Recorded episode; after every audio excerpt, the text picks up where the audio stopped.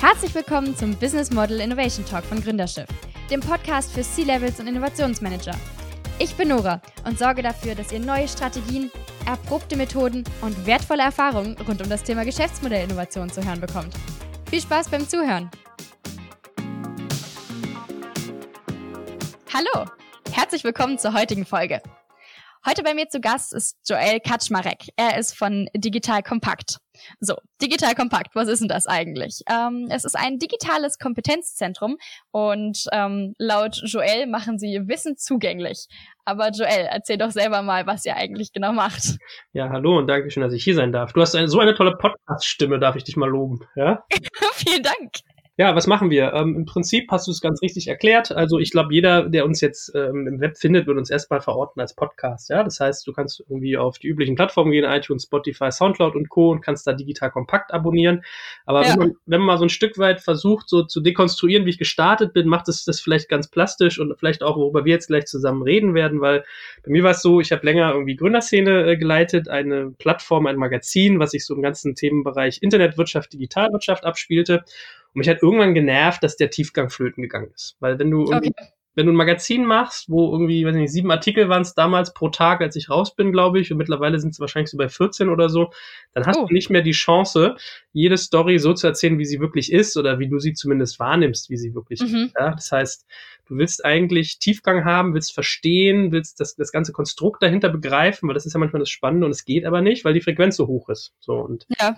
dann habe ich gleichzeitig aber für mich so festgestellt in, in der Folgegründung, dass es ganz viele Sachen gibt, die ich auch noch nicht weiß, obwohl ich irgendwie lange das gemacht gemacht habe und wahrscheinlich so über eins der besten Netzwerke in der Branche verfüge. Und mhm. das in Kombination mit Tiefgang hat mich dann irgendwie animiert, wieder was zu machen. Aber ich habe so da cool. Scheiße. Ja. Ja, so dachte ich auch da cool, du hast Bock, aber ich dachte, scheiße, wie, wie kriegst du es denn hin, dass du Tiefgang produzierst und die Leute es auch noch konsumieren können? Weil mm, wir hatten früher so, einfach. Ja, wir hatten früher so Artikel, die waren drei Seiten lang und Leute haben Fragen gestellt oder so Kritik gegeben und gesagt, so, ja, hast du das und das berücksichtigt, so ein Scheiß fehlt doch. Und ich habe gesagt, so, ja, hast du mal geguckt? Das ist ja unter der und dem, dem und dem Abschnitt steht auch genau das, was du sagst. Und da habe ich ja. das erste Mal gelernt, Leute lesen einfach nicht alles. So. Genau, die überfliegen meistens. Exakte Mundo. Und dann haben wir hier so die Facebook-Generation mit 25 Sekunden Aufmerksamkeitsspanne. Also, mhm, genau. aber es ist ja wirklich so, ja. Also, wenn man sich so die ganzen Snapchat-Längen und Instagram-Längen mal anguckt. Und da habe ich halt drüber nachgedacht, wie kriege ich Tiefgang äh, konsumierbar hin? Und so ist quasi der Name auch entstanden. Es soll digital, also Digitalwirtschaft als Thema haben mit Tiefgang und kompakt in dem, was wir tun. So. Sprich, Ach, cool. ja, wir haben uns verschrieben zu sagen, wir wollen tiefen Wissen erzeugen, von dem Leute ja. lernen können und sich weiterentwickeln und das aber so, dass sie es auch noch aufnehmen können. Und deswegen hast du dann das Format Podcast gewählt, weil du gemerkt hast, Lesen ist vielleicht nicht der richtige Zugang zu den Leuten? Ja, es kamen drei Sachen zusammen. Das erste war, wir haben angefangen mit Videos, weil wir früher bei Gründerszene auch oft Videos gemacht haben. Und ich mhm. habe dann aber gemerkt, es ist einfach unfassbar teuer. Also du brauchst irgendwie einen Videoguide, der mit dabei ist. Du musst ganz viel Material produzieren, so nur zum Bebildern, was du gar nicht, was gar nichts mit dem Interview zu tun hat, damit es hinterher schick aussieht und schick geschnitten werden kann. Und dann Irre viel Aufwand, ganz ja. klar und der Schnitt ist teuer. dann habe ich gedacht, ach geil, da brauchst du nur ein Interview, ist viel billiger, also nur ein Mikro und machst ein Interview. Äh, ja. Viel, viel günstiger, sparst dir voll viel Geld, kannst du alles selber machen. Du bist ja auch ein bisschen kritisch versiert. Ähm, ja. Punkt eins. Punkt zwei war, ich habe kommen sehen, dass da eine Welle irgendwie in Gang tritt. Und Punkt drei, was ich irgendwie einfach so rausgestellt mit der Zeit war, Podcasts haben den Charme, du machst unproduktive Zeit produktiv. Das heißt, jemand tut gerade etwas, wo er nicht seinen Geist braucht. Also meinetwegen, er sitzt im, im, im Zug oder im Auto und fährt zur Arbeit oder er macht Sport oder er geht spazieren oder den Abwasch und hat theoretisch den Kopf frei, um Wissen aufzunehmen. So, und das heißt, die drei Sachen kamen so zusammen, weshalb sich das total gut eignet. Und wir betrachten Podcasts als erstes Element, um quasi Leuten beim Lernen, zu helfen. So, und dem werden noch weitere Elemente folgen. Also wir sind gerade genau dabei jetzt mal, wir haben, also wir waren bei, einem, bei einer richtig, richtig guten Kreativagentur, die unchristlich viel Geld kostet, was wir uns gar nicht leisten könnten. Hat's geholfen? Hat's was gebracht? Ja, wir sind noch mitten im Prozess. Also Raketen so. sind richtig, richtig gut. Also wer mal mit Fjord, äh, so heißt die Agentur, zu tun hat und Christopher Bönke in Berlin, der sei hier herzlich gegrüßt. Äh, un unfassbar, was die für ein Auffassungsvermögen haben, wenn man so äh, Nutzerbefragungen macht und sich über Konzeptionen Gedanken macht. Und der meinte so zu uns, das fand ich sehr charmant, äh, Joel, andere haben keine Vision, ihr habt zu viele. Ne? So, das heißt, wir ja, quasi uns gerade genau, was können wir tun, um Leute bei ihrer Weiterbildung ähm, zu fördern. Ja, weil das ist so unser Markenkern. Digitales Verständnis erzeugen und teilen. Und weiß ich nicht, das fängt, ihr seid ja genauso, ja, mit eurem Gründerschiff, ja, wenn ihr hier sagt, Leine los äh, und es geht in Richtung Innovation. du kannst über Datenbanken nachdenken, du kannst über Transkripte nachdenken, über Zusammenfassungen, du kannst irgendwelche E-Learning-Systeme machen, du kannst Events machen und in die Richtung, sage ich mal, wird, wird noch einiges kommen. Aber genau das ist das Problem. Du hast so viele Möglichkeiten, wie du gerade schon gesagt hast, zu viele Visionen und da muss man dann erstmal sortieren, mit welcher man überhaupt anfängt. Genau. Und manchmal ist es ja auch so, ich meine, es gibt ja Methoden dafür, ne? Und da sind wir eigentlich schon mitten in deinem Thema äh, Innovationsentwicklung. Wer sich mal mit Sachen wie Lean Startup auseinandergesetzt hat oder die Uni St. Gallen hat zum Beispiel auch ein sehr schönes Format, um Innovationsentwicklung in dieser frühen Phase zu konstruieren oder zu dekonstruieren, je nachdem, wie man es sieht. Den Startup Navigator nennt sich das. Der weiß ja eigentlich, es gibt ja Mittel und Wege. Man muss halt mal nur so die ja. Disziplin haben, seine Passion auch mal in, eine, in ein Tooling zu gießen. Ja, so. Ja, das haben wir heute Morgen gerade in unserem Skills-Meeting gemacht, ähm, dass wir Kreativität, wir hatten die Frage Kreativität, ob das eine ein Talent ist oder ein Handwerk. Und wie du sagst, da kann man dann die Skills anwenden. Und wir haben gemerkt, mit unseren ganzen Strategien ging das aber ratzfatz mit den äh, Ideen, die wir da produziert haben. Ja, ich meine, es ist am Ende des Tages eine Disziplinfrage. Also es ist ganz lustig. Ich meine, ich kenne so viele Startups und ich habe Startups, die ich irgendwie coache oder wo wir drüber reden, ob wir uns nicht sogar beteiligen in unserer Firma. Und ich habe es manchmal, dass mir die Startups was beibringen, ja? dass ich so denke, und da habe ich einen ganz konkreten im Kopf, der irgendwann meinte, Joel, du denkst an der Front viel zu groß, mach MVP, mach Testing, mach Prototyping und dann sieh weiter, ja. So auch so in diesem, in diesem Charme. hat er ja total recht. Also was ist so ein erstes Takeaway, vielleicht für jemand, der jetzt irgendwie zuhört und irgendwie das noch nicht so tagtäglich atmet. Man kann halt manchmal einfach kleiner äh, denken und sollte versuchen, möglichst früh mit möglichst wenig Aufwand halt einen Eindruck zu gewinnen, dass ich mir einen kleinen MVP baue, also ein kleines genau. Minimum Viable Product, ja, um mal hier ein paar Buzzwords reinzuschmeißen, ähm, mit dem man dann halt gleich schon testet. So, und das ist bei uns halt auch so, dass wir merken, wir haben jetzt zum Beispiel so, äh, wollen wir ein bisschen in Details gehen? Hast du Lust? Aber jetzt muss ich ganz kurz vorneweg noch was fragen. Ja. Du hast digital kompakt gegründet? Ja, habe ich. Ganz alleine mit einem Team? Äh, Wie äh, hat's angefangen? Ganz alleine ursprünglich mal. Bei mir war es so, ähm, habe ich, glaube ich, we wenig on the record erzählt, ja, darf man gar nicht laut sagen. Aber es war so, ich hatte eine Gründung nach, also ich war bei Gründerszene, bin dann da rausgegangen, weil mich der Gründergeist gepackt hat, habe mit äh, drei sehr, sehr guten Techies einen Dienst gestartet, mit dem konnte man Online-Meetings übers Netz führen. Das war so eine Mischung aus Skype trifft Google Docs. Also du konntest okay quasi eine Gruppenkonferenz machen und dabei gemeinsam an Dokumenten editieren. Das war relativ cool, wenn man irgendwie in Berlin saß und hat gesehen, wie in Bonn einer so einen Textmarker über ein Dokument zieht. Klingt praktisch. So, und ich habe halt gemerkt, äh, die, die potenziellen Kunden haben die einfachsten Dinge nicht verstanden. So, weiß ich nicht. Oh. Äh, willst du ein Meeting starten oder planen? Da habe ich gedacht, ist doch total klar. Also entweder mache ich es jetzt, ich starte es, oder ich plane für nächste Woche. Und dann kam meine Frau, die echt pfiffig ist und meinte so, ja, aber warte mal, muss ich jetzt ein Meeting planen, damit ich es starten kann? Also muss ich es quasi erst anlegen, um es dann zu beginnen? Und da habe ich so gedacht, okay, dammit, du musst hingehen, es erklärbarer machen. Wie machst ja. du das? Über Video. So, also bin ich hingegangen, habe gesagt, lass uns Video machen, Erklärvideos. Und wie man als Startup so ist, wenn man irgendwie gebootstrapped arbeitet, dachte ich, fuck, wie kann ich so einen Videoguy irgendwie refinanzieren? Und hatte in Erinnerung, dass es äh, einige große Magazine gibt, die mit mir ko äh, so Kooperationen machen wollten für, ähm, wie sagt man, Kolumnen. So. Ja. Genau. Dann bin ich zu einem großen Wirtschaftsmagazin gegangen, habe gesagt, hey, wollen wir nicht irgendwie eine Videokolumne machen äh, zum Thema Startups? Ja, machen wir. Eine Folge ausprobiert, wurde super cool. Da habe ich dann auch genau gelernt, was kostet das, wie aufwendig ist das, wenn man das extern produziert. Bei Gründerszene war ja alles in-house, ne? Da hatten wir irgendwie ja, genau. eine Person, die hat nur Gehalt dafür gekriegt, dass die Videos macht. So, und da kriegst du mal ein Gefühl, wenn du es extern einkaufst, was kostet das eigentlich? Ja, es ist ganz schön teuer. Ja, geht. Also ich glaube, wir haben so 900 Euro pro Video gezahlt und das war schon eher Freundschaftsdeal. Und das kriegt halt mal wieder rein, ne? 900 Euro für ein Content-Piece und Video lässt sich ja ganz schwer monetarisieren. Das nicht und einfach. Erstes Learning. Zweites Learning war halt, ähm, es hat für das Wirtschaftsmagazin jetzt was eigentlich interessant, aber es war irgendwie nicht interessant genug, als dass sie gesagt hätten, machen wir. Also zum zweiten Wirtschaftsmedium gegangen, noch, noch wertiger in der Ausrichtung, auch mhm. ausprobiert, auch für gut befunden, aber da es ein Printmagazin war, gesagt, oh, wir kommen nicht dazu, dann saß ich so da und dachte, okay, fuck it, dann machst du es halt selbst. Das ist frustrierend und dann selber in die Hand nehmen, ja. Ja, das ist ja der typische Gründergeist. Siehst ein Problem. Voll, total. und ich liebe, das ist für mich so der typische Gründersatz. Fuck it, Komma, dann mache ich es halt selbst. Ja, das ist so. der, das ist eine gute Einstellung. Ja, es ist ja wirklich so. Also ich habe irgendwie vor kurzem haben wir in ähm, Schweden, in Stockholm, habe ich eine Gründerin interviewt, die vor irgendwie 20 Jahren so eins der ersten, gefühlt ersten Biounternehmen für Babyprodukte gebaut hat. Ja, mal der was genau okay. genau die war Anwältin, hat irgendwie gesehen, äh, Windeln enthalten tierisch viel Erdöl. Es gibt keine, wirklich keine, die du dir kaufen kannst, wo das nicht so war. Also hat sie gesagt, mache ich selber. So. Und hat seitdem so die umweltfreundlichsten Windeln in ganz Europa etabliert, liefert bis nach Australien, Südkorea und die USA. Ähm, Von daher, das ist, glaube ich, so das, das Gehen. Und dann, dann kam so ein bisschen dieses ganze Strukturelle zusammen, dass man sagte, wie macht man es konsumierbar? Was muss ich eigentlich für eine Frequenz schaffen, für eine Themenausrichtung und so weiter und so fort. Ja, genau. Und dann hat sich das so ein bisschen was wie so ein Selbstläufer irgendwann, oder? Schön wär's. Also äh, die Leute, ja, die, man denkt ja immer, es ist einfach und sieht von außen einfach aus. Es steckt halt auch sau viel Arbeit dahinter. Und das ist so. Ja gut, das weiß ich ja natürlich zu gut mit der Arbeit. Ja, aber ich weiß, wer hier mal irgendwie zuhört, äh, das sei mal äh, sozusagen allen gesagt, ja, auch so ein Gründerschiff segelt nicht ohne Wind, ja, wofür die Mitarbeiter pusten müssen und also vieles von außen, auch bei den ganzen Top-Unternehmern, sieht immer so leicht aus. Die haben irgendwie Geld zugeworfen bekommen, die hatten Erfolg und es passiert von selbst und so ist es halt nicht. Ne? Also, nee, da steckt ganz, ganz viel hinter immer, auch wenn man es nach außen hin gar nicht so sieht. Ja, man sieht ja auch nicht die Ehekrisen, die man vielleicht mal hat, weil man irgendwie seine Familie zu wenig sieht. Man sieht nicht die Erschöpfungszustände, die man hat, weil man irgendwie kaum zum Schlafen kommt bei manchen Sachen. Ich will da gar nicht jammern, ja. Das ist halt so, äh, wer selbstständig ist, arbeitet selbst und ständig, sagt ja der Volksmund. Das, das sagt ja auch der Name irgendwie schon. Ja. Man weiß auch, wofür man arbeitet, aber äh, es wird einem jetzt auch nicht geschenkt. Das darf man schon fairerweise sagen. Hm, das stimmt damit umzugehen, ist nicht immer einfach. Gut, jetzt kennen wir die Story. Ich würde sagen, jetzt können wir langsam in die kleinen Details einsteigen und ein bisschen mehr in die Einzelheiten gehen.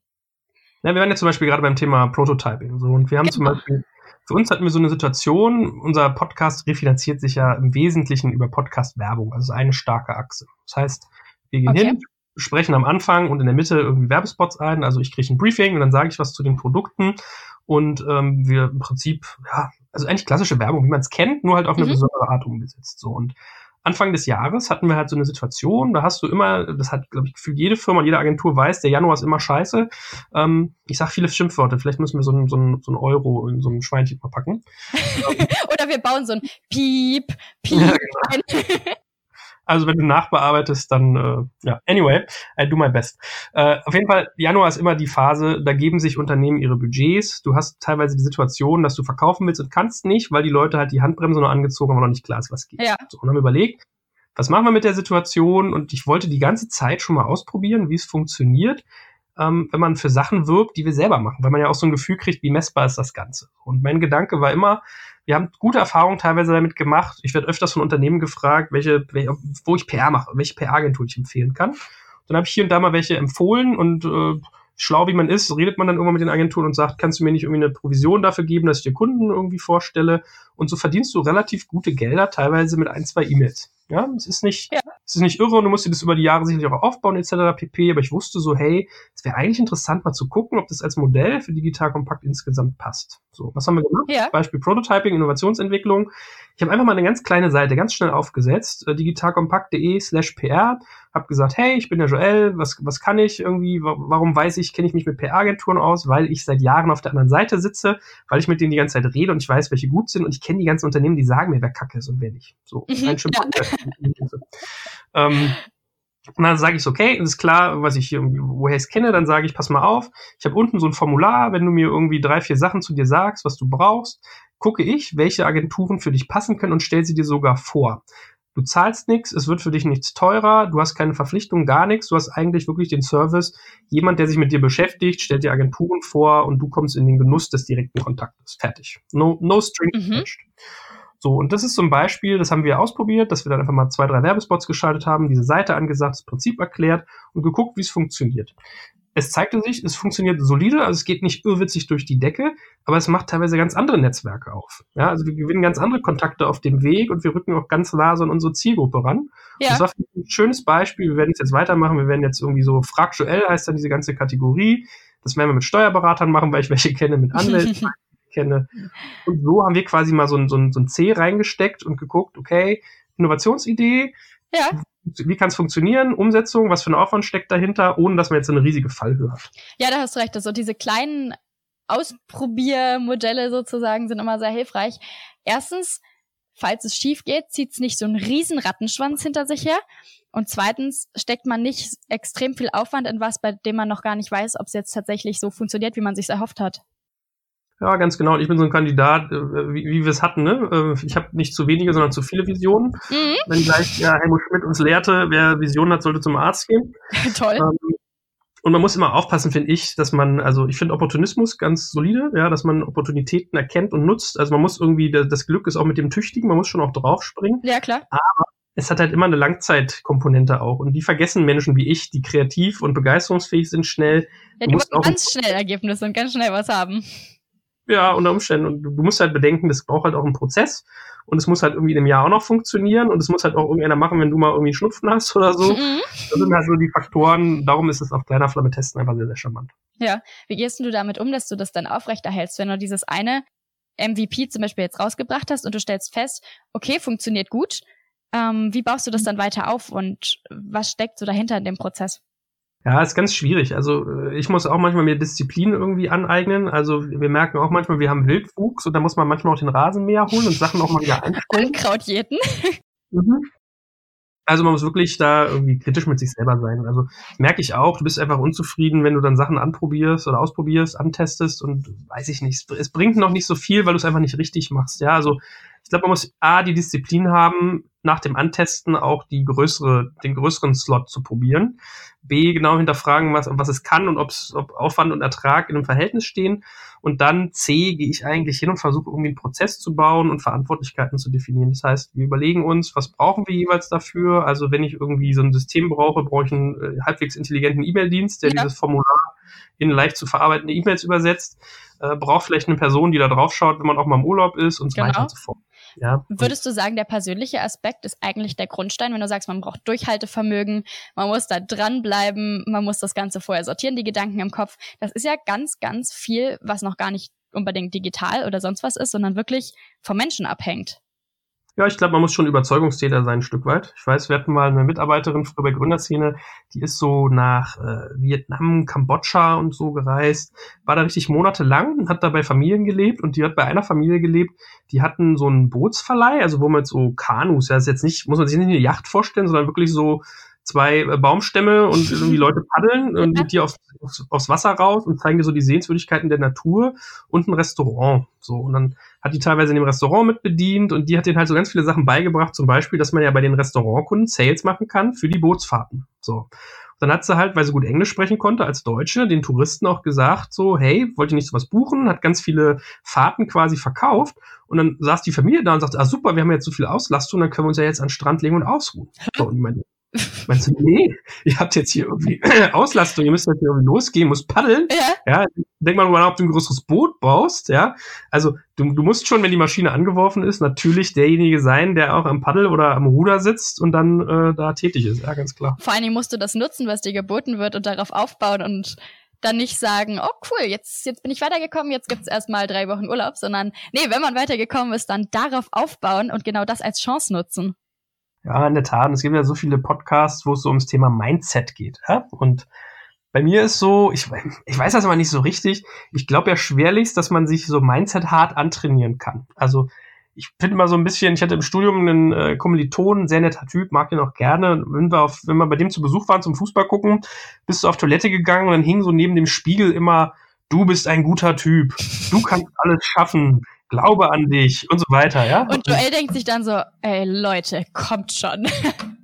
Ja, das war schon ein bisschen ein komischer Film, in dem ich da war. Äh, wie gesagt, nett, ich den gerne und so weiter, aber ich finde das immer schwierig. Im Podcast wird ja auch mal so gerne irgendwie äh, vermittelt, du musst immer ackern und du musst immer dranbleiben und immer groß denken und du willst den Porsche fahren, dann dies, dann das, dann jenes.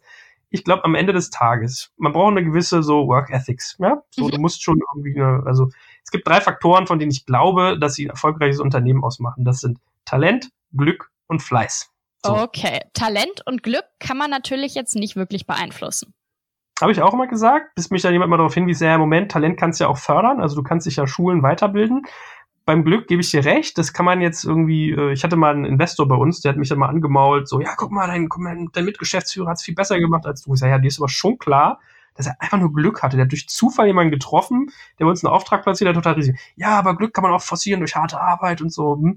Also in, in der Form kam es jetzt nicht positiv über, wie man mir das gesagt ja. hat. Ja, aber mhm. unterm Strich stimmt es schon, wenn man die Wahrscheinlichkeiten erhöht, dass Glück einem passieren kann, dann äh, ist sozusagen die Wahrscheinlichkeit, dass man halt, äh, dass einem sowas passiert, höher. Ja?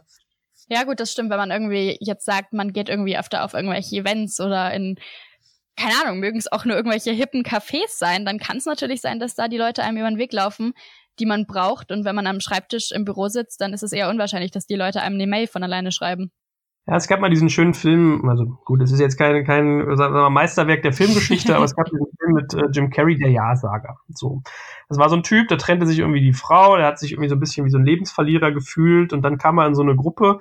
So, bei den Amis ist es ja immer so bekloppt, die füllen immer ganze Hallen und dann äh, ist ja wie so Religion, dann stehen die auf und schreien und sind begeistert. Klar. So, so eine, so eine Ja-Sager-Gruppe. Das hieß, wann immer dich jemand jetzt was fragt, musst du Ja sagen, egal was ist. Okay. So, da gab es so einen coolen Slogan in diesen Seminaren. Also, meine, es ist, ist eine Geschichte, ist jetzt nicht echt, ne? Also eine Geschichte, say yes to opportunities. So, und ich glaube, das ist schon was, was man mitnehmen kann, weil wie ist der durch die Welt gegangen? Der hat halt zu einem Ja gesagt. So, der kam erschöpft um ein Uhr nach Hause, weil er Party war machen mit Leuten. Ein Kumpel rief ihn an und sagte, ey, wollen wir irgendwie Kitesurfen gehen? Und, sagt, und dann war er gezwungen, Ja zu sagen. So. Boah, das ist aber heavy. Ja, der war auch irgendwie, saß auch im Taxi und der Taxifahrer sagt, äh, kann ich für die Fahrt jetzt 500 Euro berechnen anstatt 50 oder Dollar? Hat er auch Ja gesagt, ja, so. Also sowas passiert dem dann auch. Aber der, der Case, oder was er halt gelernt hat, war, wenn er sich dem Leben öffnet, wenn er sozusagen sich Möglichkeiten öffnet, passieren ihm auch viele, viele tolle Dinge. Ja, also beim Kitesurfen in der Nacht bemerkt er dann, das war jetzt ausgedacht, das hat er nicht gemacht. Beispiel äh, passiert dir halt irgendwie, ähm, weiß ich nicht, dass das so irgendwie eine tolle Erfahrung mit jemandem machst zusammen. Oder der Taxifahrer äh, investiert das in seine Familie und hat dem Sohn was Gutes getan. Also Möglichkeiten. So. Und um wieder den Bogen zurückzuführen zu dem, was wir gerade gesagt haben. Also Talent kannst du fördern, indem du dich weiterbildest. Glück kannst du fördern, indem du dich auf Gelegenheiten einlässt. Und äh, was war das dritte? Fleiß. Hm, Fleiß, genau. Fleiß ist halt sozusagen deine Hausarbeit, die du leisten musst. Das ist so der Kit, der alles zusammenhängt. Das vergessen halt die Leute immer. Da sind wir wieder bei den, bei den Booteverleihern aus Vietnam. Da muss man halt schon hinterher sein. So. Und ich glaube halt nicht daran, dass man jetzt sagen kann, hurra, hurra, ich schreibe mir jeden Tag neben den Spiegel irgendwie, ich werde der geilste Typ der Welt. Sondern ich glaube, man sollte was machen, wofür man Leidenschaft empfindet. Dann kommt Fleiß ganz automatisch, weil es einem einfach Spaß macht. Ja, das ist dieser, Und, das ist einfach der Flow. Genau. Und gepaart mit diesen anderen beiden Faktoren kann dann was Gutes entstehen.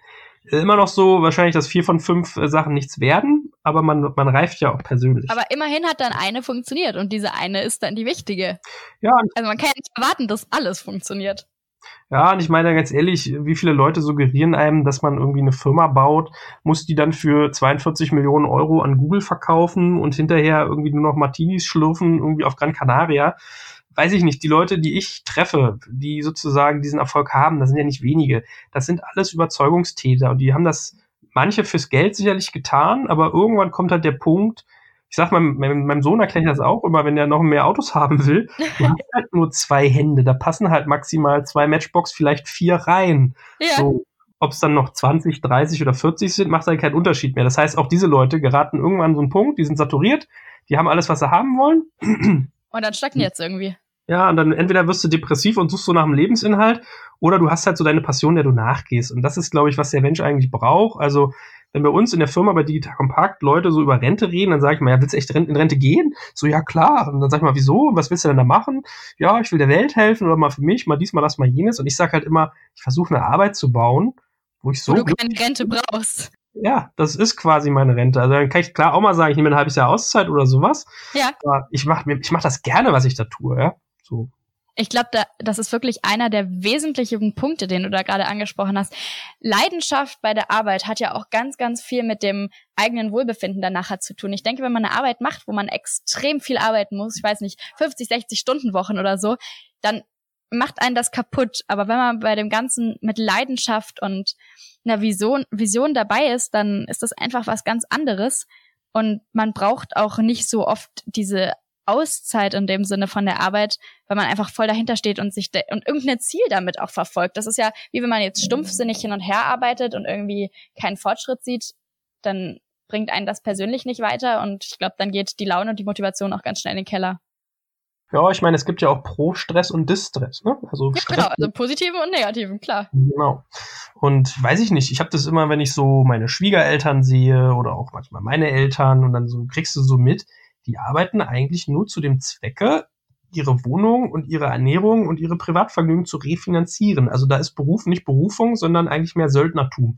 Und das finde ich eigentlich immer schade. Das beobachte ich so oft, dass Leute was tun, was sie gar nicht der Leidenschaft halber tun, sondern einfach, weil es quasi die Brötchen auf den Tisch bringt. Ich glaube, das ändert sich halt bei vielen Menschen gerade. Das ist mir auch schon so oft aufgefallen und ich stand immer daneben und dachte mir, oh Gott, so möchte ich das für mich später nicht. Das, das kann nicht mein Weg sein und das fühlt sich so falsch an, einfach nur einen Job zu machen, um das Geld zu verdienen. Ich verbringe doch eigentlich mehr als die Hälfte meiner Woche damit zu arbeiten. Dann muss es doch auch was sein, was mir irgendwie Freude bereitet. Ja, also ich habe dann immer Mitgefühl. Ja. Also Mitleid will man ja gar nicht haben, hat ja schon sehr genug. Mitgefühl ist besser. Ja, aber Mitgefühl und unterm Strich, ich meine, man fing, verbringt die meiste Zeit wahrscheinlich mit dem Schlafen, dann kommt die Arbeit und dann vielleicht noch irgendwo Essen. Also man verbringt manchmal mehr Zeit mit seinen Arbeitskollegen als mit seiner Familie. Das sollte man sich halt immer mal vergegenwärtigen und mal hinterfragen, was man da eigentlich tut. Ja, so. ja ich finde es, äh, man ist trotzdem nicht gefeit vor Überarbeitung und vor irgendwie Burnout oder was weiß ich. Also auch ich merke, ich muss manchmal einfach mich vor der Überstimulation schützen, weil wenn man eigene Dinge tut, gibt es auf einmal so viele Sachen, die man toll findet und man saugt das in sich auf, dass es auch zu viel sein kann. Wie immer im Leben, die Dosis macht das Gift. Genau. Aber unterm Strich ist es, glaube ich, immer noch besser, als wenn du da irgendwie in so einem Cubicle sitzt, irgendeiner Tätigkeit für irgendeine Firma nachgeht, die die Welt jetzt nicht gerade besser macht, ja, und du eigentlich gar keinen Bock drauf hast, was du da tust. Ja, keine Frage, da hast du völlig recht. Und ich würde sagen, da haben wir zwei auch einfach das Privileg, dass wir die Möglichkeit dazu haben und diese Chance dann auch einfach nutzen sollten. Ja, äh, klingt so, als wenn das uns beiden jetzt zugefallen ist, als wenn wir in der Lebenslotterie diejenigen waren, die irgendwie Glück hatten, aber de facto. Das ist auch wieder nicht ganz wahr, das hast du auch recht. Ja, de facto hat halt jeder die Möglichkeit, ja. Also ich glaube, ich meine, ich habe ja in meinem Podcast auch viel mit KI zu tun, künstliche Intelligenz, werden wir Menschen überhaupt noch Jobs haben in der Zukunft? Dieses ganze Kladderadatsch jetzt mal außen vor, wir können mal die Kirche im Dorf lassen, aber es wird, glaube ich, schon so sein, dass viele Menschen ihre Arbeit verlieren werden durch Digitalisierung, ja. Man denke zum Beispiel nur an LKWs, die mittlerweile gerade ausfahren, einfach alleine können. Und dann muss man sich mal fragen, wie viele Leute äh, irgendwie als, als Fernkraftfahrer aktiv sind oder Busfahrer oder Taxifahrer. Ja. Was machen die denn dann alle, ja? So. Und ich glaube, wir werden halt in Zeiten kommen, wo man sich äh, seine Arbeit aussuchen kann. Ob es jetzt hier bedingungsloses Grundeinkommen wird, etc. pp. Wie gesagt, auch da mal Kirche im Dorf lassen, aber wir steuern auf eine Phase zu, wo Arbeitskraft sich relativiert. Ne? So. Das heißt, du siehst das Ganze eigentlich eher als Chance, diese Entwicklung? Ja, absolut. Es ist doch immer so, wenn irgendwie jetzt der Spiegel bei dir anklopft und du bist ein KI-Startup und die wollen eine Story zu dir machen, dann kommt hinterher so eine Horrorstory raus. Ja, also entweder geht's immer ums Thema Daten und Datenschutz und oh Gott, oh Gott, wer kann mich hinterher durchleuchten? Oder ach du Scheiße, in fünf, in der nächste Euro ins Schwein, äh, ach, ach Gemini, äh, in einem Jahr muss ich quasi meinen Job beenden, weil dann werde ich von einer Maschine ersetzt, ja. Dann habe ich da so einen Roboter vor mir sitzen, oh yeah. der macht dann, was ich tue. Ich meine ganz ehrlich, das gilt auch für dich und mich. Journalismus wird auch mittlerweile durch, es gibt Datenjournalismus, ja. Fußballergebnisse schreibt kein Mensch mehr. Reiseberichte kannst du ja auch schreiben per Computer. Das ist so. Anwaltsdienstleistungen sind eigentlich hochgradig algorithmisch, ja. So, all solche Dinge. Ähnlich, ja. Und da kann ich dir dann viel, viele andere aufzählen. Ähm, von daher, ja, das, das wird, also Veränderung ist doch per se immer gut. Ja, es wird etwas anders. Klar kannst du hinterher auch mal schlechter darstellen, aber Veränderung gehört zum Leben. Die anzunehmen ist wichtig. Und was du draus machst, ist dir überlassen. So. Wow. Das muss, man jetzt, das muss man jetzt erstmal sacken lassen. Das war ein Satz. ja, hatte mal was, ne? Ja, der, äh, der hatte richtig, richtig Wumms dahinter. jetzt äh, haben wir, eben wollte ich dich was fragen. Moment, ach ja, genau. Wenn du jetzt sagst, du bist voll überarbeitet und merkst, dieses ganze ständig verbessern, neue Ideen finden, Geschäft und deine Strukturen verändern und irgendwann ist einfach zu viel. Was machst du persönlich, wenn du merkst, oh Gott, mir fällt die Decke auf den Kopf, ich drehe durch? Also ich glaube, es gibt fast keinen Top-Manager, der nicht sich in Meditation übt. Ja, ähm, ja, Meditation ist ja auch einfach toll, da kann man nichts gegen sagen. Ja, ich, ich wünschte, ich wäre besser da drin. Ähm, äh, das zu einem Habit sozusagen zu machen, einem regelmäßig verfolgten äh, Hobby sozusagen. Dieses schlechte Gewissen sitzt mir täglich im Nacken. Das denke ich mir jeden Tag. Wem, wem nicht gefühlt heutzutage, ne? Also, das, das ist, glaube ich, ein Faktor, wo ich gemerkt habe, dass das ist irgendwie was, was hilft. Ich habe gebraucht. Ich musste mich anleiten lassen, um ein Gefühl dafür zu kriegen, wann dieser Zeitpunkt gekommen ist. Vielleicht fangen wir mal so rum erst an. Also okay, ja genau. Fangen wir mal von vorne an. Achtung, böses Wort kommt. Äh, ich habe mich in Therapie begeben. Ja, das klingt ja, oh, was man nicht auszusprechen. Das heißt, ich war schon mal kurz davor, dass ich so Burnout-Geschichten irgendwie gehabt hätte. Ich war wirklich kurz vorm Kippen, glaube ich, war es bei mir. Ich war gerade noch ja. so einen Sprung halbwegs gekriegt. Und oh, Respekt, dass du das geschafft hast. Sehr ja, gut. Freue mich auch. Und dann gehst du zum Arzt und fragst, was kann ich tun? Und dann wirst du halt gesagt, ja, mach mal Psychotherapie. So, dann setzt man sich da hin und dann äh, wird einem erstmal so ich finde Therapie per se ehrlich gesagt ineffizient. Ich bin so ein Typ, ich bin halt irgendwie eher so Daten, also eher Autobahn, was jetzt Denkprozesse angeht, als und, und dann sitzt du halt da und kommst da, schlägst da jede Woche auf und dann heißt es mal, ja, wie geht's uns denn heute? So, und das fand ich irgendwie mal per se nervig, erklärt zu, so, meinen Tag runterzuspulen. Du merkst halt irgendwann, okay, es geht darum, dass man dir aufzeigt, dass es Muster gibt in deinem Verhalten und wie die sich in deinem Alltag denn gefunden haben und Therapeuten haben ja immer so den Anstrich, irgendwie zu sagen, ich sag dir nicht die Lösung, sondern du sollst selber drauf kommen da mag alles was dran sein, es zerrt, entzerrt sich halt dadurch, ja. So. Es ist halt für eine Zeit ganz hilfreich und wenn man das dann irgendwann gelernt hat, wie das funktioniert, dann eigentlich würde ich sagen, sind Therapeuten eine Stütze und die Stützräder beim Fahrrad müssen wir auch irgendwann loswerden. Ja, das hast du schon gesagt. Nach dem Satz sollten wir jetzt mal eine kleine Pause einlegen. Der, äh, eine kleine Denkpause jetzt bitte mal, alle sacken lassen. Okay, reicht. wir machen weiter. Nein, Spaß beiseite. Äh, in der Tat hast du da vollkommen recht. Es ist sozusagen ähm, die die Mischung macht. Ja, ich, ich fand zum Beispiel Coachings teilweise eher interessant. Ich habe ja irgendwie sehr gute Coaches, auf die ich auch zurückgreifen kann, da ich das viele Leute kenne. Da hast du halt komplette, konkrete Anleitungen, nach denen du handeln kannst, aus denen du was lernst. Dann habe ich gemerkt, es gibt Therapeuten, die sind besser und die sind schlechter. Also das mag gar nicht mal immer kompetenzseitig sein, sondern auch so mit dem persönlichen Fit quasi, wie die zu einem passen. Genau. Seitnotiz, Leute, die man privat zahlt, habe ich gemerkt, also war zumindest meine Erfahrung jetzt, ich habe, glaube ich, drei zu eins getestet, drei äh, Krankenkasse, drei privat. Der eine private war deutlich besser, fand ich.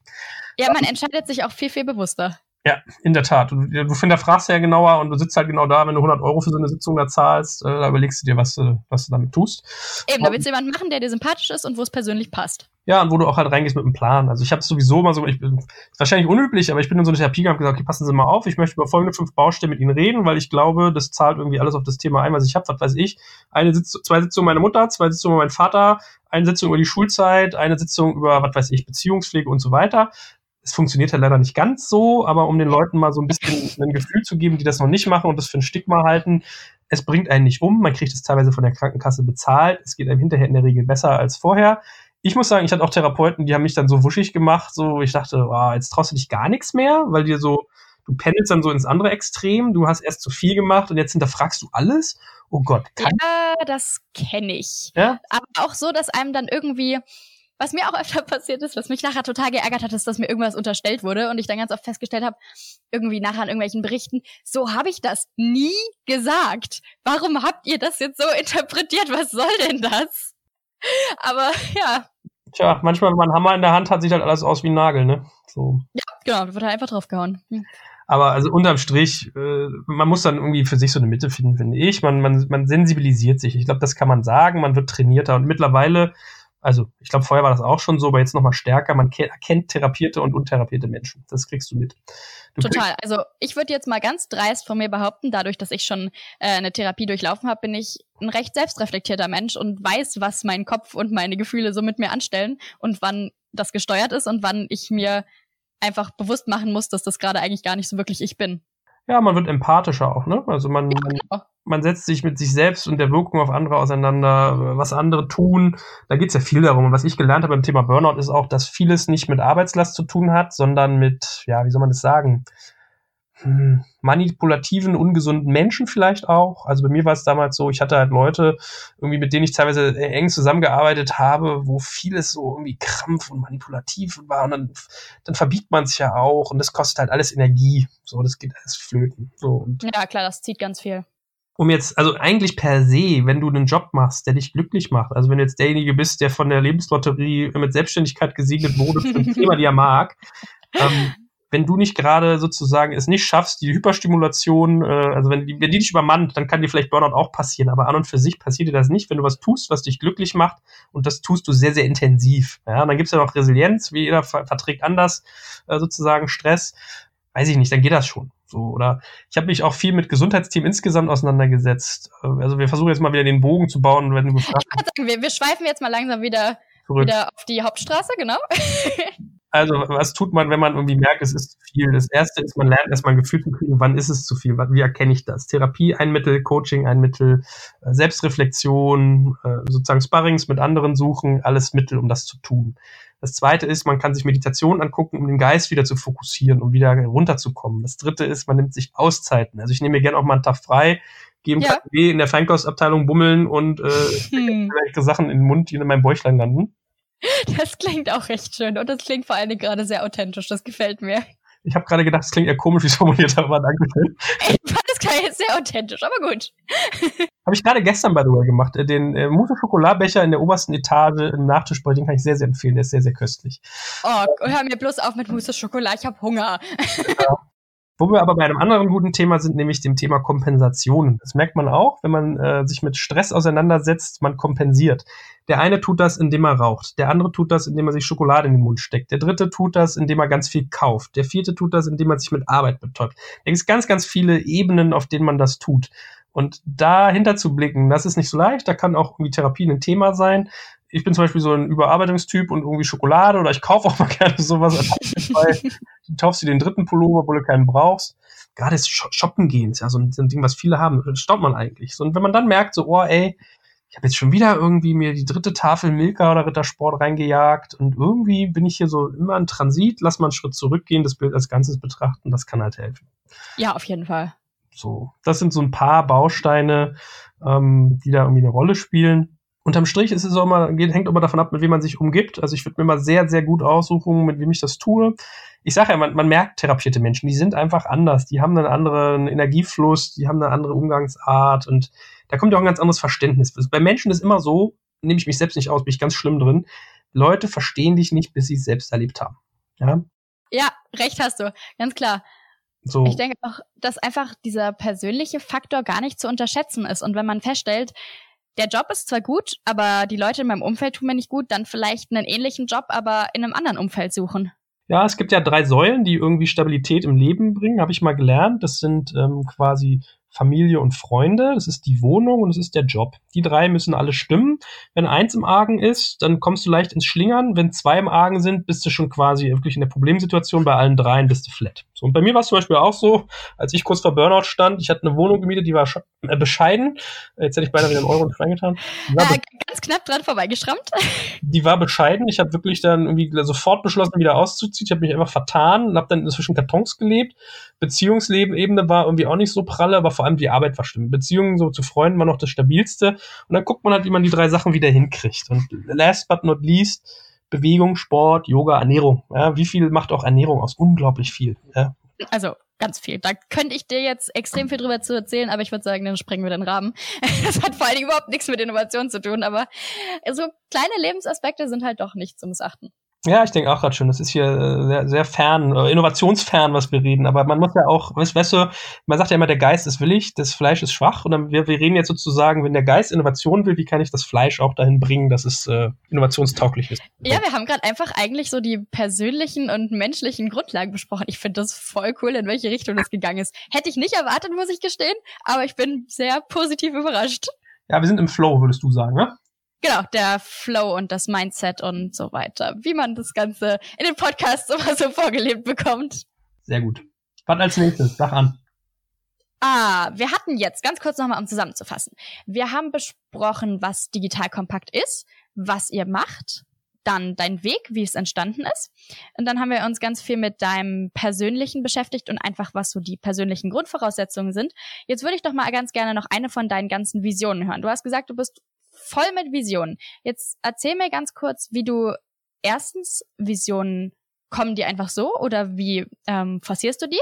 Zweitens, was machst du, wenn du, wenn du so eine Vision hast? Und drittens, hast du schon einen Plan, wohin du willst? Also, fangen wir vielleicht mal bei der ersten Frage an. Ähm, das wäre sinnvoll, ja. ja. Ich, ich glaube, ganz vieles von dem, wie man mit Visionen umgeht, ist auch ein Stück weit Postrationalisierung. Also manchmal hat man so einen inneren Drive, man sagt ja immer auf seinen Bauch hören oder was das Herz einem sagt und dann hinterher stopft man das in irgendwie was, dass es auch logisch klingt. Mhm. Also es ist ganz oft im Leben so, hat mir mal irgendwie eine Osteopathin gesagt, dein Körper entscheidet sich für was und dein Kopf muss es quasi noch postrationalisiert kriegen, damit er das absegnen kann. Ne? So. Ja.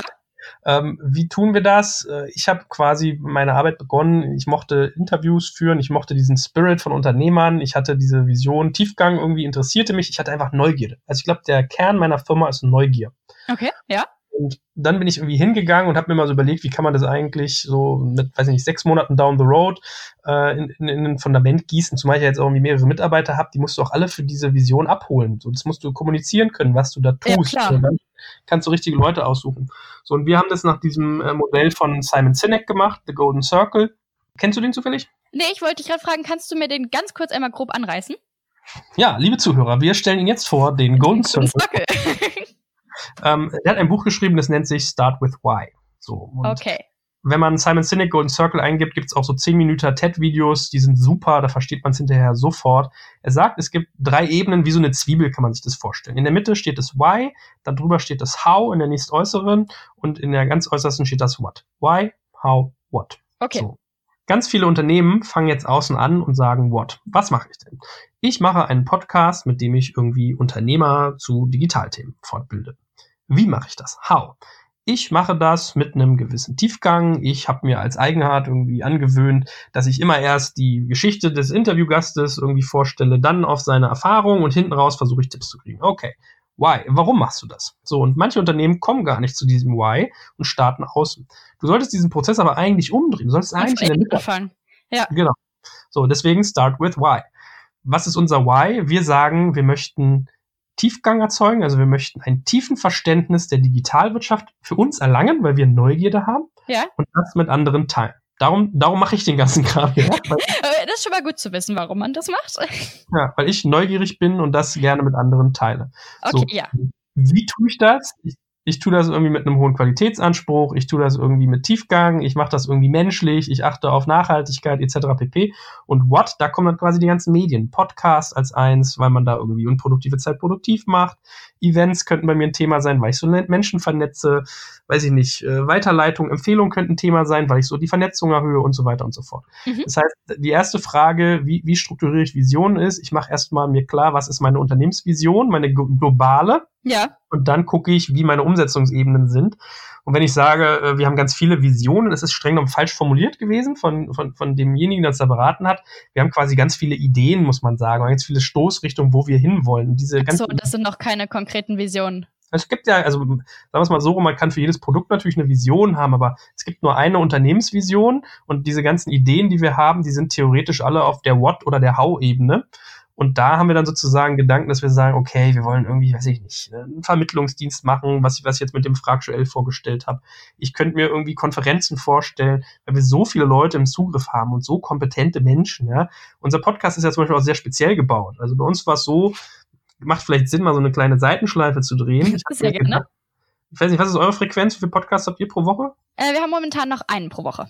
So, ich habe zum Beispiel für mich gedacht, okay, das ist so dein Hauptbetätigungsfeld gerade, du willst zwei in der Woche schaffen, du brauchst die Frequenz, dass Leute hinkommen, abonnieren. Dann habe ich mir gedacht, mhm. Hm, ich kenne aber gar nicht so viele Unternehmer, die ich so spannend finde, dass ich denen eine Stunde zuhören will. Also ich war super selektiv, habe gedacht, Mist, wie kriege ich es denn hin, dass ich sozusagen die Frequenz halte? Und dann habe ich angefangen zu sagen, okay, ich interviewe nicht nur Leute zu ihrer Firma, weil da hätte ich gar nicht so viele gefunden, dass ich 104 Stück pro Jahr hinkriege, mhm sondern ich fange an, auch unterschiedliche Verticals, also unterschiedliche Themenachsen zu bauen. Ich will zum Beispiel das Thema künstliche Intelligenz als einen Themenschwerpunkt haben oder Mobility oder Cleantech oder Führung oder Vertrieb.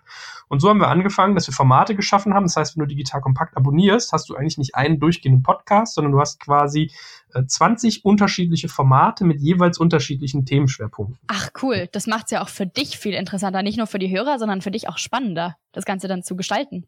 Auf jeden Fall. Vor allem ist jeder, mit dem du das zusammentust, also bei den ganzen unterschiedlichen Themen haben wir immer Co-Moderatoren mit drin, der bringt natürlich auch Netzwerk mit und du erschließt die andere Zielgruppen, was dann für Werbepartner auch wieder attraktiver ist, weil ich dann irgendwie hingehen kann und kann da ganz gezielt äh, Leute bewerben. Und, und, das sozusagen macht ja auch was mit deinem Produkt. Das heißt, wir hatten auch auf, auf der Ebene halt ganz viel Visionen, thematischer Art und ja, Punkt. Mhm. Okay. Jetzt, jetzt hatten wir das, was war das erste nochmal in der Zwiebel? Das Why. Why, jetzt hatten wir gerade How und What, what, hast du ja im Prinzip auch schon angeschnitten und mit beantwortet. Okay. Genau. So, und wenn wir jetzt irgendwie neue Ideen haben, dann gehen wir eigentlich nach dem Schema vor, was wir gesagt haben. Wir versuchen irgendwie uns zu fragen, zahlt es auf unsere Unternehmensvision ein? Wenn, wenn ja, in welcher Weise? Welches Ziel verfolgen wir damit? Dann machen wir einen kleinen Prototypen, testen es an, gucken, wie die Ergebnisse sind, versuchen irgendwie zu abstrahieren, wie bei dem PR-Thema zum Beispiel haben wir gemerkt, das, das hat gar nicht so darauf abgezahlt, was wir erst dachten, dass uns das irgendwie tierisch Umsatz bringt, dass uns das voll skaliert, sondern dass wir Leute nochmal ganz anders angesprochen bekommen, dass wir Kontakt zu Menschen kriegen, mit denen wir sonst gar nicht in Kontakt geraten wären, dass wir Beziehungen bauen. Also wir haben zum Beispiel, wir, wir renovieren gerade unser Büro in super umfangreicher Art und Weise. Und dann war auf einmal so ein Designmöbelshop dabei und dann habe ich gesagt, so, ey, ihr wollt PR machen, wollen wir nicht einmal über Podcast-Werbung reden äh, und wir machen gerade einen Umbau von unserem Büro, vielleicht lässt sich das auch verbinden. So und zack sind die mittlerweile diejenigen, die unser Büroteil mit Möbeln ausstatten und die wir mit Werbung bekannter machen. Also wer sich schön Designmöbel hören will, geht zu designbestseller.com. Ähm, das ist ja eine Win-Win-Situation auf ja. beiden Seiten und Networking vom Allerfeinsten. Ja, und so muss man, das meine ich, was mit Opportunismus quasi manchmal auch da ist, äh, erkenne eine Gelegenheit, ergreife sie, das ist dann das Glück, was manchmal kommen kann. Ähm, und dann haben wir drüber geredet und dann habe ich zum Beispiel irgendwie in meinem, äh, wir haben so einen, so einen Messenger-Kanal, das heißt, ich äh, kommuniziere und Leute bekommen wirklich auf ihr Handy eine Message. Waren auf einmal Leute dabei, die sagen, hey, ich berate zu Fördermitteln, du kannst auch für Bürorenovierung Fördermittel kriegen, ja, und zack, hast du so die nächste Achse. Also das, das Glück ist dann manchmal mit dem Tüchtigen und man sollte auch immer halt erzählen. Ich glaube, das ist auch so ein Learning bei Innovationsentwicklung tue Gutes und sprich drüber. Sprechen, sprechen, sprechen. Genau, und sich einfach auch trauen. Ja, wie viele Unternehmer habe ich, die mich mal fragen, ja, Herr Kaczmarek, Sie kennen sich ja aus, ich habe hier eine Spitzenidee, das wird das nächste Facebook, das will ich aber keinem erzählen, aber wenn Sie mich dabei unterstützen würden, dann würde, also ich denke immer, ich werde so Ihre verlängerte Werkbank oder ich steige bei denen in der Firma ein. Und das erste, was ich immer sage, ist, Leute, kommt weg von diesem, ich habe eine Idee, die darf ich keinem erzählen, weil Ideen sind nichts wert, Umsetzungen sind was wert. Und wenn du jetzt nicht gerade irgendwie eine chemische Formel erfunden hast, die irgendwie, zu hat mir ein PR-Berater gesagt, äh, das einzige Produkt, was sozusagen sich von selbst verkauft, wären Kondome, die äh, die Geschlechtsteile zum Wachsen bringen. wenn, wenn du so, so eine Formel erfunden hast, dann würde ich auch sagen, dass ich dir patentiere und schweige. Aber wenn du jetzt eine Geschäftsidee hast, ein Geschäftsmodell, das ist nichts wert, solange es du nicht mit Arbeit füllst. Ja? Eigentlich selbst wenn es dir nachher geklaut werden würde, ist es trotzdem nicht genau dasselbe und das kommt ja auch ganz drauf an, wie das dann umgesetzt wird. Exakt. Und am Ende des Tages ist die Passion und manchmal auch der Marktzugang. Also, und das ist, glaube ich, so der, der weitere Faktor beim Thema Innovationsentwicklung. Du hast eine Idee, dann bin ich hingegangen, habe erstmal zum Beispiel mit PR-Agenturen geredet, sagst du, sag mal, was bist du eigentlich bereit zu zahlen pro irgendwie Kunde? Was ist das wert? Und wie lange brauchst du eigentlich oder wie viel konvertierst du denn von Anfragen in Kunden? Und wie, wie viel Geld nimmst du denn eigentlich pro Jahr ab? Und können wir es überhaupt schaffen, dass wenn ich dir einen Kunden bringe, der nicht hinterher bei dir viel mehr zahlt, weil du mich erstmal ausbezahlst und so weiter? Und hast du auch noch genug zum Leben, wenn ich dir da x Prozent abnehme? Das war also so, so eine Gespräche hätte ich die nicht geführt, wäre diese Innovation gar nicht entstanden hätten wir gar nicht irgendwie dieses Produkt entwickelt, hätte ich keine tollen Designunternehmen kennengelernt und so weiter und ja. so fort. Ne? Ja klar, rausgehen und anfangen. Ja, tue Gutes und sprich darüber. Ich kann es immer nur wiederholen wie gesagt, man kann sich auch überlegen, man muss ja jetzt nicht hingehen und sagen, ich habe vor, irgendwie, weiß ich nicht, ein Logistik-Startup für XYZ zu machen und mein Geheimdreh ist, äh, ich mache irgendwie dieses und das anders und spare dadurch 50 Prozent der Kosten. Das muss ja Leuten ja nicht sagen, aber du kannst ja sagen. Es reicht ja, wenn du grob ja. sagst und erzählst, was du vorhast. Genau, und was du so halbwegs für eine Marktchance siehst und vielleicht für einen unfair advantage, wie man so neudeutsch immer sagt, der unfaire Vorteil. Ja, ähm, das muss ja aber nicht deine Secret Source sein. So. Ja, genau. Recht hast du. Ja, manchmal kommt es durch, wa? ja. Hm. okay, ich würde sagen, wir haben jetzt eigentlich deinen ganzen Weg so ein bisschen beschritten. Ja, man, Voll cool. Die, man sagt ja mal, die Vision ein Podcast soll so lang sein wie ein Inlandsflug. Da bist du mit jetzt so 48 Minuten ganz gut unterwegs, würde ich sagen. Also ich würde sagen, bis nach Kiel kommt man vielleicht von Zürich aus in 48 Minuten. Wird bisschen eng, aber wenn der Pilot richtig Gas gibt, dann wird das was. Nein. Man muss ja Start und, Start und Landung, da kann man eh nichts hören. Ja, wenn nicht, müssen wir jetzt beide hier noch 20 Minuten labern. Wobei ich ja Podcasts tatsächlich morgens immer im Bad höre. Ich finde ja, oder abends. Ich finde Abschminken und Gesicht waschen so furchtbar nervig. Oder Duschen allein schon ist total nervig. Und wenn ich dann Podcasts höre, dann geht es irgendwie immer viel schneller und man merkt gar nicht, dass das einen nervt, sondern man findet es plötzlich ganz toll. Ja, ich höre die auch mal beim Abschminken, da hast du absolut recht. Ja, genau, wenn du dann deinen Eyeliner entfernst und das Make-up. ja, stimmt, so ein Konturenstift, ach, nein, aber. dass es nicht alles gibt. Nein, aber ich finde schon interessant, in welchen Situationen Leute sich das anhören. Also mein bester Freund hört es beim Abwasch als Meditation, andere mhm. sagen mir beim Putzen, ganz viele beim Sport, ganz viele auf dem Weg zur Arbeit, beim Fahrradfahren im Urlaub, also, ja. Also eine Sache, die ich nicht kann, ist beim Sport. Also, echt nicht. Beim Sport kann ich mich erstens nicht darauf konzentrieren, was jemand sagt und zweitens wäre mir da der Beat vom Podcast viel zu langsam. Ja, ich meine, es ist halt so, äh, wenn ich es mache, ich gehe aufs Laufband, äh, laufe mich warm in kleiner Geschwindigkeit, starte einen Podcast, für rein, ob ich ihn spannend finde, dann muss ich ja. auf Musik drehen, wenn ich schnell laufe, weil da in der Tat, äh, bei der Laufgeschwindigkeit, wenn ich da einer so voll dönst, ist irgendwie, hm, da kommt dann eher so ACDC oder Rocky Balboa, ja. ähm, und dann, wenn ich aber an Geräte bin, finde ich es schon wieder ganz okay. Es ist halt immer eher so der Schmerz, wenn du das Ding aus der Armtasche rausholst, weil du was aufschreiben willst, ja, das ist natürlich. Ja, das ist, naja. Mit dem Podcast hat er noch äh, Luft nach oben, darf man ehrlicherweise sagen.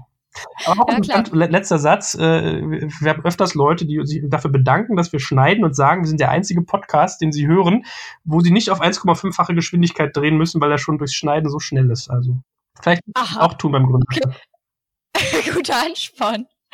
Ach ja, ich muss echt sagen, ich find's voll cool, wie viele Einblicke du uns heute gegeben hast. Vor allen Dingen auch so viel persönliche. Finde ich echt, muss ich sagen, auch mutig von dir, dass du das so offen einfach teilst. Ja, danke schön. Ertappe ich mich auch bei, man denkt immer, irgendwas Schlimmes passiert. Ich habe neulich haben wir, äh, wir, wir nehmen so Videos auf, Social Media Videos für äh, LinkedIn. Also wenn man mich irgendwie Joel Kaczmarek bei LinkedIn suchst, äh, kriegt man ja. so zwei Minuten Videos oder ein Minute und da habe ich so über ähm, Lampenfieber geredet. Ja, so und damit, damit entblößt du dich natürlich ganz schön. Ja, ja, und dann habe ich so erzählt, ich sage, Leute, ihr glaubt das vielleicht nicht, aber ich stehe auch manchmal auf der Bühne und gucke mich um, wenn ich jetzt in Ohnmacht falle, wo muss ich landen, dass ich mir möglichst nicht den Kopf aufschlage? Oder wenn ich jetzt irgendwie mich übergeben muss, wo ist der nächste Eimer, den ich irgendwie reinleiern kann? Äh, oder hier die Kopfpflanze. Einfach zur Beruhigung, ja. So, und dann guckt mich der Kameramann an und meint, willst du das wirklich on tape erzählen, dass du auf der Bühne sitzt und denkst, wo du hinkotzt? Ich sage, ja klar, warum denn nicht? Also, es ist ja viel unsympathischer, wenn du immer wie so ein, wie so ein Halbgott wirkst, der da irgendwie auf den 1000-Mann-Bühnen irgendwie steht oder 3000. Und sowas mal zugibst, ist doch bei allen so. Also. Wenn du sowas, wenn niemand sowas teilt, dann denkt jeder, er ist alleine damit und macht sich allein deswegen schon wieder noch einen größeren Kopf.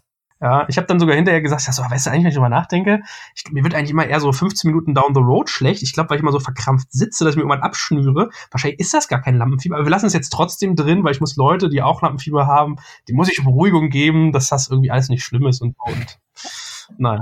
Ach, wie cool. Ich mag deine Einstellung. Ja, in diesem Sinne, liebe Hörer, wenn ihr auch nervös seid, es geht auch anders. Ähm, sucht euch eine Topfpflanze. ja, nein, aber es ist echt, also Scherz beiseite, ernst komm raus. Ich hatte zum Beispiel Gründerinnen da, die haben mir erzählt, so Thema Burnout, wo ja auch keiner drüber redet. Ja, äh, rote Flagge, du wirst, hast mal Angst, dass du dann ins Abseits gestellt wirst. So soziale Sanktionen ist ja dann immer so Isolation. Also das Schlimmste, was dir passieren kann, ist, du bist außen vor. Und ich hatte echt also, top Leute da in meinem, egal jetzt bei Gründerszene oder Digital Kompakt. Ich erinnere mich an eine Gründerin, die hat sich mir so eingebrannt, die meinte, sie war beim Arzt und sie hatte Hormonpegel, die sonst nur irgendwie Frauen haben, die ihre Kinder von der Kriegsfront wegtragen. Ja, die hatte oh, Haarausfall, das Zahnfleisch ging zurück. Ich hatte eine andere äh, Person, die hat mir erzählt, sie hat irgendwie den Geschmack verloren. Es hat nichts, alles erst nach, nach nichts mehr geschmeckt und so. Es kam dann wieder. Also es passieren Leuten ganz krasse Sachen. Sie reden nur nicht drüber. Und das ist so, weiß ich nicht, da muss man gar keine Angst drüber haben, vorhaben. Und es ist, glaube ich, auch so ein Volkssport mittlerweile, dass Leute gerne sogar eher darüber reden. Ihr müsst mal hier euch den Podcast hier äh, Hotel Matze anhören von dem Matze Hilscher. Netter Typ. Der hat auch so die Fähigkeit, so empathisch auf Menschen zuzugehen. Das ist wirklich so jemand, dem öffnet man ganz, ganz faszinierend, wenn man den mal live trifft. Und wenn man sich da mal so Sarah Kuttner anhört oder Nora Tschirner, die erzählen auch äh, hoch und runter, wie sie beim Therapeuten sitzen. Ja, klar. Jetzt mögen Thera äh, hier äh, äh, Filmschauspieler und, und, und Moderatoren vielleicht ein bisschen therapeutenaffiner sein, weil die ganzen Bekloppten, so wie ich, rennen vor die Kamera. Ja. so ist es. Nein, Spaß beiseite. Aber ich glaube, manche Leute haben schon so ein bisschen so einen äh, äh, Drang, sich selbst äh, zu inszenieren. Ich übrigens, by the way, nicht so. Aber ich habe eigentlich mal versucht, wir haben es bei, bei Digital lange versucht, Personen unabhängig zu halten und dann aber gemerkt, es funktioniert einfach besser, wenn man einen Menschen ins Zentrum stellt. Ja, aber die Moderatorenfront ist da, glaube ich, noch mal affiner für. Vielleicht eckt damit jemand, äh, eckt man damit bei jemandem an, aber im Endeffekt kommen dadurch mehr Leute. Ja, ich hatte eine Diskussion, da hatten wir neulich einen Corporate, äh, mit dem wir irgendwie einen Podcast zusammen produzieren. Der kam erstmal überhaupt nicht darauf klar, dass wir einen Podcast mit ihm machen, der nicht seinen Namen trägt und wo die Farbe nicht seiner Corporate CI, die sehr bekannt ist, ich sage jetzt nicht, wer es ist, aber es ist sehr bekannt, die Farbe, äh, sozusagen nicht in der Farbe gehalten hat. Haben wir nicht gecheckt. Was wirklich? Und warum sollen wir das denn dann tun? Ja, Leute, kein Mensch hört einer Firma zu sondern die Leute hören Menschen zu. Die wollen hören. Sie wollen über die Menschen was wissen. Ja, so, die wollen hören, was, was den Menschen da ausmacht, wie der das sieht. Ein Mensch steht dann für irgendwas. Ich höre zum Beispiel irgendwie äh, hier Gunnar Lott, die liebe ich, hört zuzuhören hier, äh, wie heißt das? Stay Forever, Gaming Podcast. Zwei alte Männer reden über alte Spiele. Der ist so witzig. Da höre ich den Podcast eigentlich nur wegen Gunnar, weil ich Gunnar so lustig finde. Gaming. So, oder Matze Hirscher, angenehm empathischer Typ, aber da hört man natürlich auch wegen den Gästen, weil die halt irgendwie namhaft sind. So und ja. Anyway, jetzt haben wir den Inlandsflug wirklich voll auch bis Zürich. Ja, äh, genau. Ich danke dir für all das Teilen heute und ich freue mich, wenn die Hörer davon profitieren können. Ich mich auch. Danke für die Gastfreundschaft. Sehr gerne. Ciao, Joel. Ciao. Vielen Dank fürs Zuhören. Wir hoffen sehr, dass euch diese Folge gefallen hat. Wenn ja, dann lasst uns gerne eine Bewertung bei iTunes da und teilt den Podcast. Wir freuen uns über jegliche Unterstützung. Mehr Infos zum Podcast und über uns findet ihr auf gründerschiff.de oder über Facebook. Bis zum nächsten Mal.